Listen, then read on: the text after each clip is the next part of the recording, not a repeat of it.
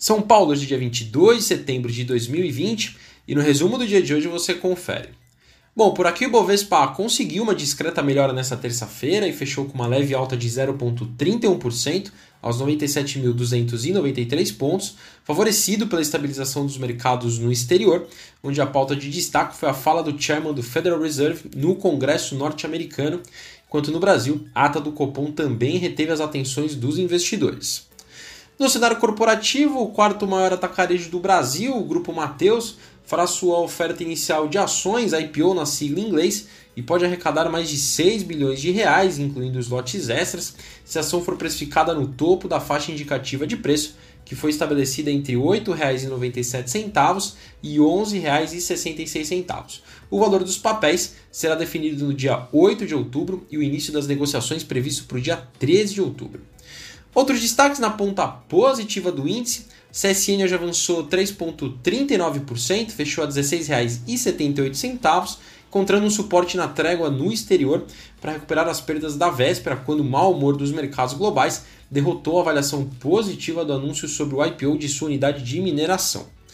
O Atacadão hoje teve uma alta de 1,47%, fechou a R$ 21,33, tendo no radar notícias de que o maior atacadista do Brasil também é uma das marcas mais valiosas do país, conforme um levantamento da consultoria inglesa Brand Finance. No radar, também a notícia de que o CAD aprovou a compra do Macro pelo Carrefour sem restrições. Na ponta negativa do dia, a B2W hoje perdeu 3,80%, fechou R$ 94,25 em uma sessão de realização de lucros após ser um dos poucos destaques de alta no pregão de ontem. A companhia homologou um aumento de capital social aprovado em 21 de julho no valor de 4 bilhões de reais pelo preço de emissão de 115 reais por ação. Com isso, o capital social da companhia passou de 8,3 bilhões de reais para 12,3 bilhões de reais. A CVC hoje caiu 1,94%, fechou a R$ 16,20. Mais cedo, o presidente da companhia afirmou em uma live que os preços do setor estão de 25% a 30% mais baratos em comparação com o ano passado e que teremos um ano cheio no setor de turismo somente em 2023. Indo para o exterior, os índices acionários da China uh, fecharam em baixa nessa terça-feira, diante da queda dos setores de matérias-primas, o transporte também, após preocupações com o aumento nos casos globais do coronavírus. O índice CSI 300, que reúne as maiores companhias listadas em Xangai e Shenzhen, caiu 1,19%, enquanto o índice de Xangai teve uma queda de 1,29%.